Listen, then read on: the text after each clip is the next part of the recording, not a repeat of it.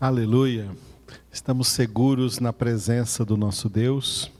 Vamos continuar a nossa meditação no livro dos Atos dos Apóstolos, capítulo de número 8, a evangelização do etíope eunuco da rainha Candace, pelo diácono Filipe, que estava sob a direção de Deus, dirigindo-se de Jerusalém para a faixa de Gaza, ou melhor, da Samaria, né, para a faixa de Gaza.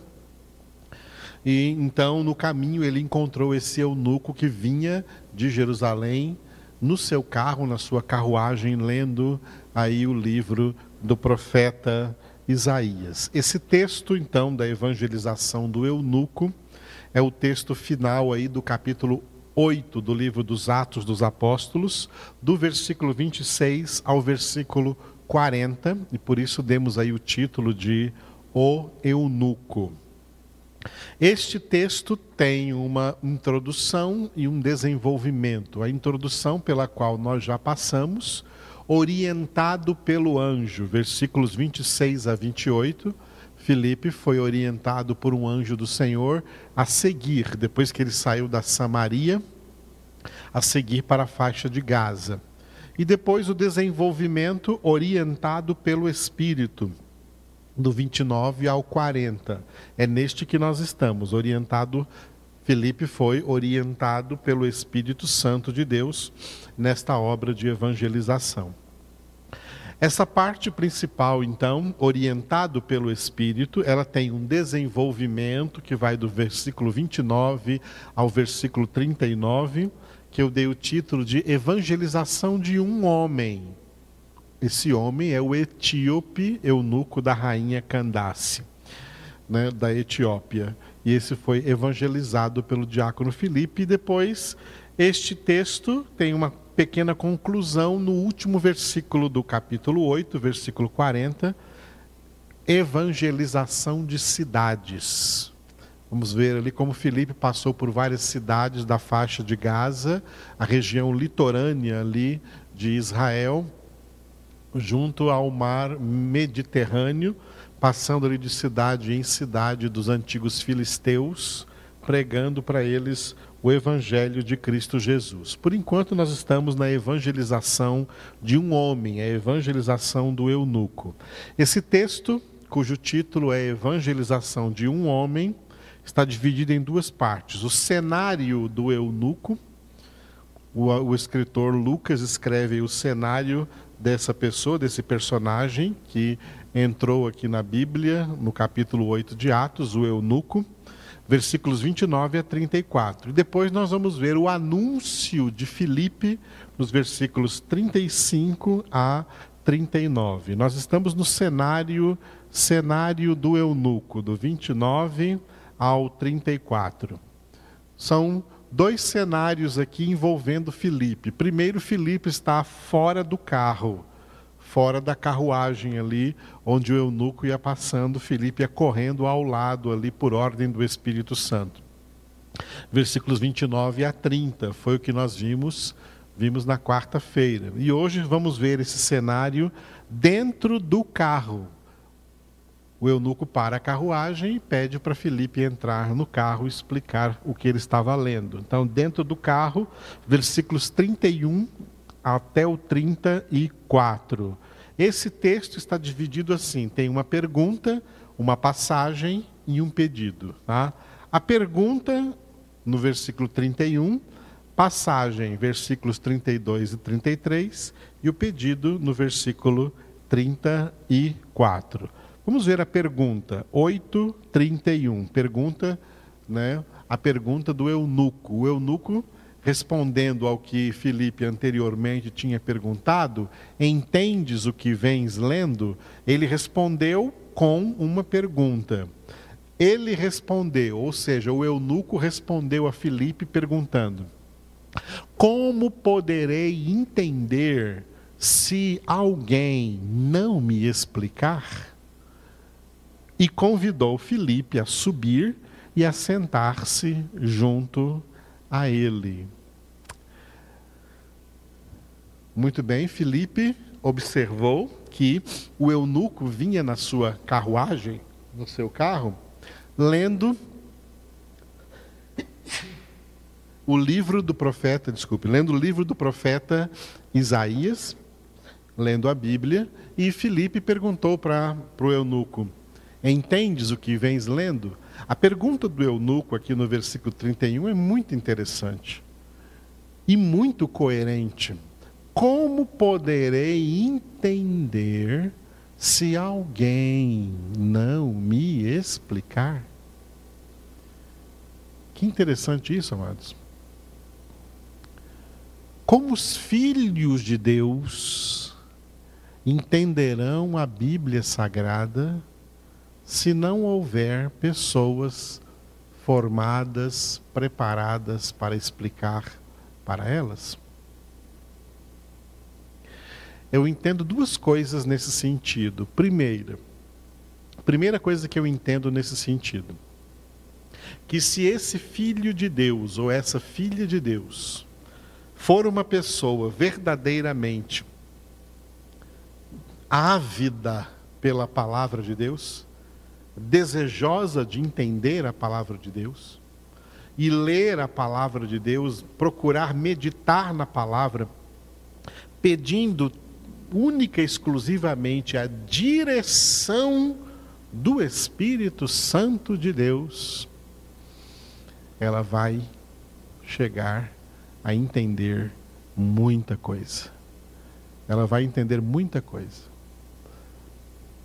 Em termos técnicos da pedagogia, estaremos falando de alguém que é autodidata. Né? Alguém pode ser um filho de Deus autodidata, que só com a Bíblia em sua casa, tendo o Espírito Santo na sua vida, poderá entender muita coisa de, de, de toda a palavra de Deus, já que Jesus ensinou em João 16, 13, que o Espírito da verdade vos guiará a toda a verdade. Então, esse é o primeiro ponto. Mas tem um segundo ponto, que também é uma realidade. A maioria das pessoas não tem essa característica de serem autodidatas. Elas se forem tentar ser autodidatas, serão muito lentas e limitadas no aprendizado. Elas precisam de alguém que as ensine, precisam de alguém que explique. É nesse sentido que Deus levantou, por exemplo, na sua igreja, o ministério pastoral. Pastor foi levantado por Deus para ser mestre. A Bíblia diz que pastor é alguém a quem o próprio Deus confiou o seu rebanho.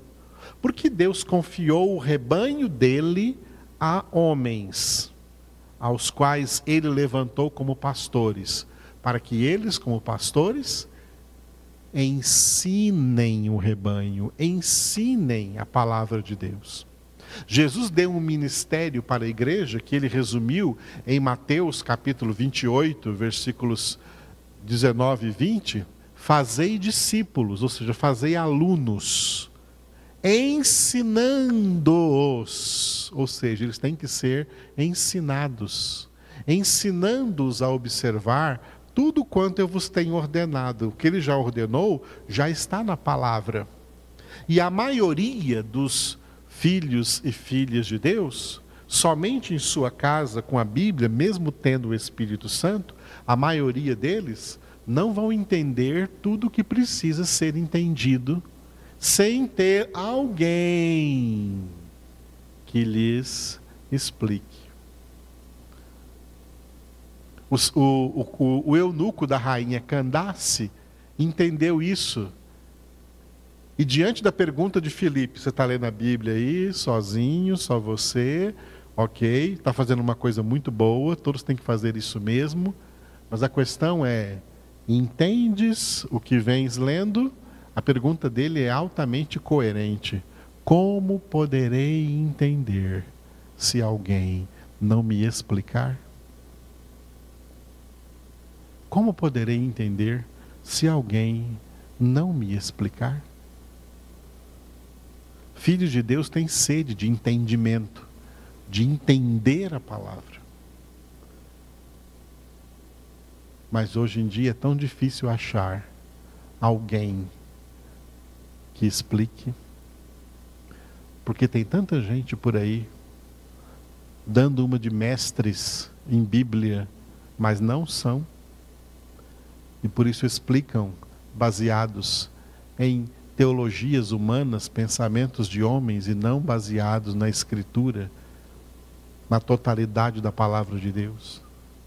Isso é um grande perigo e uma grande pena, porque o ministério pastoral, o ministério de mestres na igreja de Cristo Jesus, é levantado pelo Senhor para que esses mestres esses pastores e mestres sejam pessoas capacitadas na palavra para ensinar os discípulos do Senhor Jesus Cristo a totalidade do seu evangelho das Escrituras Sagradas. É isso que o eunuco está aqui clamando por. Como entenderei se não há alguém que me explique. Eu imagino um monte de filhos de Deus, quantos filhos de Deus por aí estão. Como eu gostaria de ter alguém que me explicasse corretamente a Escritura Sagrada. Porque tem muitas explicações por aí que não dá para confiar nelas, não é verdade? Muito bem, mas continuando a partir daí então, né? O eunuco convidou Filipe a subir e a sentar-se junto a ele. E aí então, Filipe viu a passagem da escritura que ele estava lendo, por isso que esse próximo slide aí, passagem, é a passagem da escritura que o eunuco estava lendo no carro. Ele estava lendo o livro do profeta Isaías. E ele estava lendo exatamente no capítulo 53, versículo 7 e versículo 8. Versículos que são reproduzidos aqui no capítulo 8 de Atos, no versículos 32 e 33. O 32, o versículo 32 reproduz Isaías 53, 7. Ora, a passagem da escritura que estava lendo era esta foi levado como ovelha ao matadouro, e como um cordeiro mudo perante o seu tosquiador. Assim ele não abriu a boca. Atos 8,33 reproduz a continuação desse versículo de Isaías, Isaías 53, 8. Na sua humilhação lhe negaram justiça quem lhe poderá descrever a geração? Porque da terra a sua vida é tirada. Diante desses dois versículos, vem agora o pedido do eunuco no versículo 34, Atos 8, 34. Então o eunuco disse a Filipe: Peço-te que me expliques a quem se refere o profeta. Fala de si mesmo ou de algum outro. Aleluia. O eunuco é um homem abençoado porque encontrou de fato alguém preparado para lhe explicar a Escritura. Já que Filipe era um daqueles sete diáconos que surgem no capítulo 6, ele, Estevão e outros e outros cinco, sete diáconos, que foram homens escolhidos ali na igreja em Jerusalém para serem os primeiros diáconos, e que deveriam ter aquelas três características: ser homens de boa reputação, cheios do Espírito Santo e também cheios de sabedoria. Portanto, Filipe, um desses sete homens, um homem de boa reputação, um homem cheio do Espírito Santo, um homem cheio de sabedoria, é um homem capaz de explicar a Escritura para que alguém que tem sede de aprender compreenda a palavra de Deus, seja iluminado pela palavra de Deus, receba entendimento, esclarecimento acerca da palavra de Deus. Filipe agora está dentro da carruagem, né? a carruagem está seguindo o seu caminho, e Filipe agora está de carona aí na carruagem junto com o eunuco. E o eunuco pede que, durante essa carona que ele está, que está dando para Filipe, Filipe explique para ele essa passagem que ele está lendo, tão importante, do capítulo 53 do livro do profeta Isaías, especialmente nesses dois versículos, né? versículos, versículos 7 e 8 do capítulo 53 de Isaías. E ele pergunta para Filipe, né? Eu peço que tu me expliques o seguinte: a quem o profeta Isaías se refere quando ele está falando nesses versículos aqui? Ele está falando de si mesmo ou de algum outro? Bom, mais tarde vamos ver no anúncio de Filipe, Filipe explicando para o eunuco que o profeta Isaías, sob a inspiração do Espírito Santo de Deus, escreveu o capítulo 53 do seu livro, profetizando acerca dos sofrimentos do Messias, do ungido, dos sofrimentos de Cristo. Estava falando acerca de Jesus. E com uma tremenda riqueza de, de detalhes e também de profundidade na obra da salvação em Cristo Jesus. O que torna o capítulo 53 do livro do profeta Isaías, entre os 66 capítulos daquele livro precioso que é o livro do profeta Isaías, o capítulo 53 tem uma relevância enorme no sentido de um dos dedos do Antigo Testamento Todos os capítulos, cada capítulo do Antigo Testamento é um dedo apontando para a vinda de Jesus, para a vinda do Messias.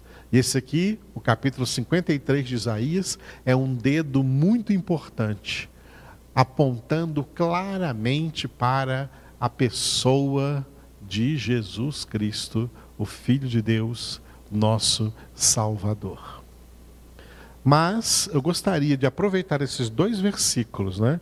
E vamos vê-los agora como eles estão escritos no próprio livro do profeta Isaías, porque Lucas escreveu e pode ter alguma diferença de como esses versículos foram escritos aí no livro dos Atos dos Apóstolos. No próprio livro de Isaías, vamos ver primeiro o versículo 7, Isaías 53, 7. Falando, portanto, de Jesus, Isaías, sob a inspiração do Espírito, disse: Ele foi oprimido e humilhado, mas não abriu a boca. Como cordeiro foi levado ao matadouro, e como ovelha muda perante os seus tosquiadores, ele não abriu a boca. Muito bem. É, esse versículo 7, né, falando de Jesus, ele foi oprimido e humilhado, mas não abriu a boca. Ou seja, ele não reclamou, ele não murmurou, ele não xingou. Como cordeiro foi levado, aí tem duas comparações. Como cordeiro foi levado ao matadouro, primeira comparação, segunda comparação. E como ovelha muda, ovelha que não berra, que não abre a boca. Ovelha muda perante os seus tosquiadores, aqueles que vão tirar a lã da ovelha. Ele não abriu a boca. Esse versículo é forte em dizer de como o Senhor ficou mudo nos seus sofrimentos. Duas vezes diz não abriu a boca, e uma vez diz como ovelha muda, não abriu a boca, como ovelha muda, não abriu a boca. Quando nós lemos o livro do profeta Isaías, no capítulo 53, especialmente nesse capítulo aí, capítulo 53, estou abrindo aqui na minha Bíblia, no capítulo 53 de Isaías, você vê que a palavra ovelha, se você puder ver na sua Bíblia, você vai ver que a palavra ovelha aparece é, em dois versículos. Neste versículo 7, referindo-se a Jesus. Mas se você ver no versículo anterior, na sua Bíblia aí, Isaías capítulo 53, no versículo 6, Isaías 53, 6 fala de nós.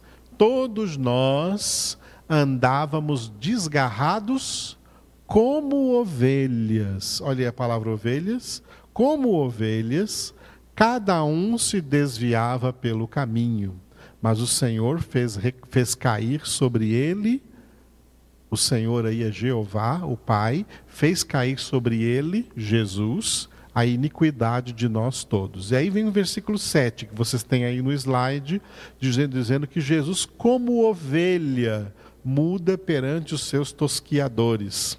Então você vê ovelha aí no singular, no versículo 7, referindo-se a Jesus, e vê ovelhas no versículo 6, referindo-se a todos nós, como ovelhas desgarradas, andávamos desgarrados como ovelhas. Em português você lê ovelha, ovelhas. Mas em hebraico existem duas palavras diferentes para ovelha. Ovelha ou ovelhas, ovelha no singular ou ovelhas no plural, tanto faz. São duas palavras diferentes. Uma dessas palavras foi usada no versículo 6, referindo-se a nós. Eu coloquei um slide aí com essas duas palavras. No versículo 6, quando fala de nós, ovelhas, desgarrados como ovelhas, em hebraico está escrito tson. Tson é essa palavra hebraica que significa ovelha nova. Mas quando fala de Jesus no versículo 7, que como ovelha muda, ele foi levado como ovelha muda perante os seus tosquiadores, a palavra em hebraico aí neste versículo é Rachel. Rachel é uma palavra que trouxe para o português o nome de Raquel. Você conhece alguém com esse nome de Raquel? Em hebraico é ovelha. Tisson é ovelha e Rachel também é ovelha. Só que são dois significados diferentes. Tisson é uma ovelha nova, uma ovelha que está com a sua, a, a, o seu pelo, né? o seu pelo completamente intocado ainda, nunca foi tosquiada, nunca foi arrancado o pelo dessa ovelha. Ela nunca passou por uma tosquia, é uma ovelha nova. Rahel é uma ovelha experiente que já foi tosquiada muitas vezes. E agora ela vai sendo levada perante os seus tosquiadores muda, sem abrir a boca. A primeira vez que uma ovelha vai ser tosquiada, ela berra, ela se agita, ela, ela resiste. Mas esta ovelha, Rahel, é uma ovelha experiente nessa, nesse ato da tosquia. Já foi tosquiada várias vezes, então agora ela já vai calada, já vai muda, sabendo já o que vai acontecer com ela, vai perder mais uma vez aí o seu pelo. Então, ah, são duas palavras diferentes.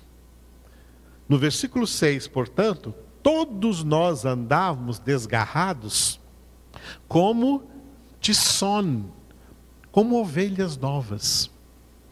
Ovelhas que não foram tosquiadas, ovelhas que não são experientes ainda no sofrimento, ovelhas que ficam resistindo a qualquer sofrimento. Amados, sem santificação ninguém verá o Senhor e não existe. Quem dera existisse, mas não existe possibilidade de santificação sem sofrimento. Existem sofrimentos inevitáveis envolvendo o nosso processo de santificação. A santificação sem a qual ninguém verá o Senhor, portanto, ela é crucial, é a obra mais difícil na nossa vida. Então, é nesse sentido que somos ovelhas de son, porque nós queremos sempre estar tentando dar um jeitinho brasileiro de fugir de sofrimentos, tentar passar pela santificação sem sofrer muito. Os sofrimentos são necessários na santificação. Deus usa a disciplina dos sofrimentos para nos santificar. Jó já era um homem bastante santo. No primeiro e no segundo capítulos, o próprio Deus dá testemunho de Jó de que ele era um homem reto, justo, íntegro, temente a Deus e que se desviava do mal. Mas no último capítulo, depois de passar por todo o sofrimento que ele passou, em Jó 42, o próprio Jó confessa: antes, ou seja, antes de eu passar por, por todo esse sofrimento, eu te conhecia só de ouvir, mas agora, depois de tudo isso que eu passei, ou seja, o sofrimento foi muito bom na minha vida, porque agora eu te conheço de maneira mais palpável, mais real. É como se os meus olhos agora te veem. Antes eu te conhecia só de ouvir, mas agora os meus olhos te veem. Olha como a experiência espiritual de Jó cresceu. Olha como ele se tornou uma Rahel, uma ovelha experiente.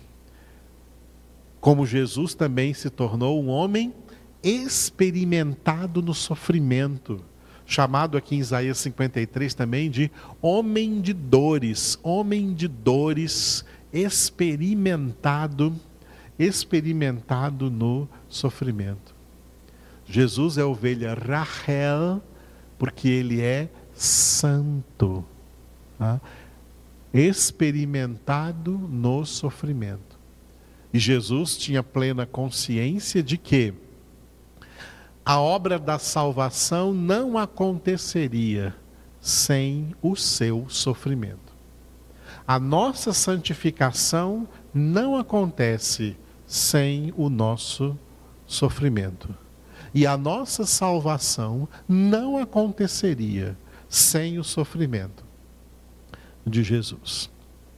Portanto, devemos aprender a acolher a disciplina de Deus em nossa vida, disciplina acerca da qual nós podemos meditar em Hebreus capítulo 12, que Deus disciplina a todos quantos Ele ama. Disciplina que, de momento em que estamos sendo disciplinados, não gostamos, porque nós somos tisson, somos essa ovelha nova que não quer sofrer. Mas o sofrimento para a santificação é inevitável e, portanto, necessário. Que nos tornemos de ovelhas Tisson em ovelhas Rahel, experimentados no sofrimento, porque será assim que chegaremos até o ponto de nos oferecer em sacrifício vivo pelo nosso Senhor. É assim que estaremos dispostos a enfrentar até mesmo a morte, como clímax de todo sofrimento. O último inimigo a ser vencido será a morte. Se não conseguimos enfrentar pequenas coisas, pequenos sofrimentos diários, como enfrentaremos até a morte por causa de Jesus? É assim que muitos traem o Senhor é assim que muitos negam o Senhor, porque vivem numa vida de autoprotecionismo, protegendo a si mesmos dos sofrimentos didáticos que Deus quer enviar para a nossa santificação. Certos sofrimentos são a própria mão de Deus agindo na nossa santificação. Nós não nos santificamos sem sofrimentos. Não aprendemos sem pressão, sem algo nos pressionando, sem estar sofrendo uma determinada situação. E é assim que Deus age na sua sabedoria para santificar todos os seus filhos. O versículo 8, que também é lido aí no livro do profeta Isaías pelo eunuco, e ele pede explicação para Filipe, diz assim sobre Jesus: Por juízo opressor foi arrebatado, e de sua linhagem, quem dela cogitou? Porquanto foi cortado da terra dos viventes. Por causa da transgressão do meu povo, foi ele ferido. O próprio Deus está falando esse versículo 8, por isso ele diz assim: ó, por causa da transgressão do meu povo, foi ele, Jesus, o meu filho, ferido. Por juízo opressor foi arrebatado. Que juízo opressor foi esse? o julgamento dos religiosos, dos escribas e fariseus. O juízo que eles implantaram sobre Jesus foi um juízo opressor. Tá? Um juízo opressor. Levantaram falsas testemunhas, tentaram colocar e conseguiram colocar Jesus diante do tribunal do Império Romano como alguém que deveria ser condenado a pena capital de morte e morte de cruz. Ele passou por um juízo opressor, um juízo injusto, juízes injustos, testemunhas mentirosas, testemunhos falsos e apresentados diante de um tribunal romano porque os, o tribunal judaico não podia aplicar nele a pena de morte de cruz, então só o tribunal romano podia fazer isso. Então ali esses dois tribunais entraram em ação para ministrar sobre Jesus este juízo opressor. E de sua linhagem, quem dela cogitou? Eles nem quiseram saber se ele era da linhagem de Davi, se ele era realmente o ungido de Deus prometido. Eles queriam fazer exatamente isso aqui. Essa é uma, é uma palavra que tem uma atmosfera de violência, que ele fosse cortado da terra dos viventes, que ele fosse cortado da terra dos viventes. Muitos judeus gritavam, berravam ali diante de Pôncio Pilatos: tira da terra esse homem, corta da terra esse homem. Os judeus estavam dizendo ali diante de Pilatos: a terra vai ficar melhor sem esse Jesus. Corta esse homem aqui da terra. Profecias acerca de tudo quanto Jesus teria que sofrer pela nossa salvação. E isso se cumpriu em Cristo Jesus. Nós vamos ver na nossa próxima congregação que tiver Atos, que será na quarta-feira como Felipe, a partir desse texto, anunciou Jesus para o eunuco. Amanhã, domingo, a nossa congregação será no nosso boletim, primeiro domingo do mês. Continuaremos na carta de Paulo aos Efésios. Então, não perca a nossa congregação de amanhã, em nome de Cristo Jesus.